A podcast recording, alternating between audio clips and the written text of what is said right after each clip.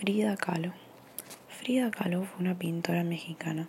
Su vida estuvo marcada por el infortunio de sufrir un grave accidente en su juventud que la mantuvo postrada en cama durante largos periodos, llegando a someterse hasta 32 operaciones. Llevó una vida poco convencional. Su obra pictórica gira temáticamente en torno a su biografía y a su propio sufrimiento. Fue autora de 150 obras, principalmente autorretratos, en los que proyectó sus dificultades por sobrevivir. Ahora vamos a escuchar una entrevista a Frida Kahlo. Hola, buenos días Frida. ¿Podemos realizarte un par de preguntas? Sí, claro. ¿Tu nombre de pila cuál es? Magdalena Frida Carmen Calo Calderón. ¿Cuál es la fecha en la que naciste y en dónde naciste? Nací en Coyoacán, el 6 de julio de 1907. Frida, platícanos un poco sobre tu familia.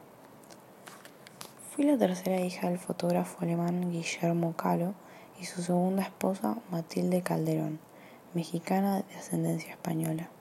Mis dos hermanas mayores fueron Matilde y Adriana. Después de ellas nació mi único hermano que sobrevivió solo unos días. En julio de 1907 nací yo y solo 11 meses después mi hermana menor Cristina. ¿Cómo fue tu infancia a pesar de tu enfermedad? Mi infancia estuvo marcada desde muy temprana edad por mi sufrimiento físico de la enfermedad. El primero de estos consistió en una poliomielitis que contraje en 1913, dando inicio a una serie de sucesivas enfermedades, lesiones diversas, accidentes y operaciones. Esta primera enfermedad me obligó a permanecer nueve meses en cama y me dejó una secuela permanente la pierna derecha mucho más delgada que la izquierda. ¿Cómo fue eso de tu accidente? El 17 de septiembre de 1925 sufrí un grave accidente cuando el bus en que viajaba fue arrollado por un tranvía, quedando aplastado contra un muro y completamente destruido. Regresaba de la escuela a casa, junto a Alejandro Gómez Arias, mi novio. De nuevo, de nuevo mi columna vertebral quedó fracturada en tres partes. Sufrí además fracturas en dos costillas, en la clavícula y tres en el hueso púbico. Mi pierna derecha se fracturó en once partes. Mi pie derecho se dislocó. Mi hombro izquierdo se desconyuntó y un pasamanos me atravesó desde la cadera izquierda hasta salir por la vagina.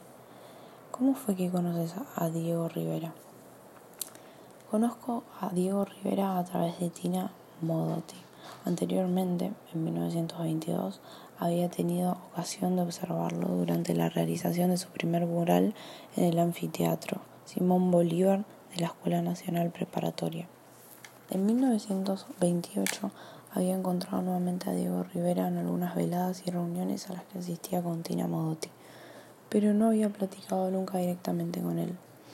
Un día me animé a visitarlo espontáneamente mientras trabajaba en una serie de murales para el edificio de la Secretaría de Educación Pública, con el objeto de mostrarle mis propios trabajos.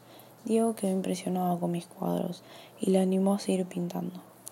Contraje matrimonio con Diego Rivera el 21 de agosto de 1929. Nuestra relación consistió en amor, aventuras con otras personas, vínculo creativo, odio y un divorcio en 1939.